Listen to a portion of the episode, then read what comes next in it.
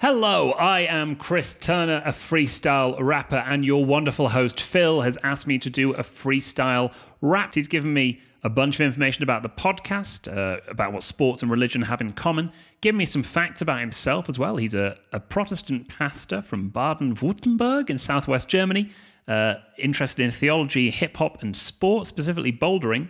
So uh, I'm going to do a freestyle inspired by all those things. This is made up on the spot, based entirely on suggestions, and do not worry, it will not be anywhere near as atrociously embarrassingly bad as you're expecting a privately educated middle class white boy to be. I spit bars and I pray that they're ill. Got the host on the podcast, Phil. That's the guy, yeah, going so farther. Or translate or sport hair farer.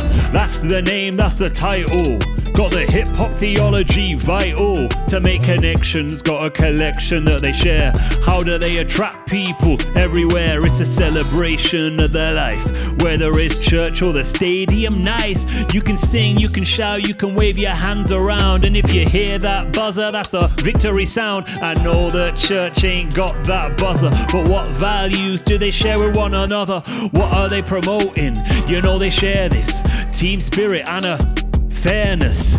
Also developing the individual. Everybody there singing in the hall, whether it be synagogue, whether it be church. How do the communities serve the communities that they are part of?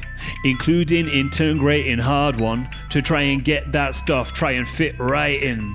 This a freestyle, there be no writing. This is what he delves into in the pod, and he loves bouldering, so he got a good bod, I assume. Strong with the fingers and the arms, getting up there, traversing the chasms like a chasm.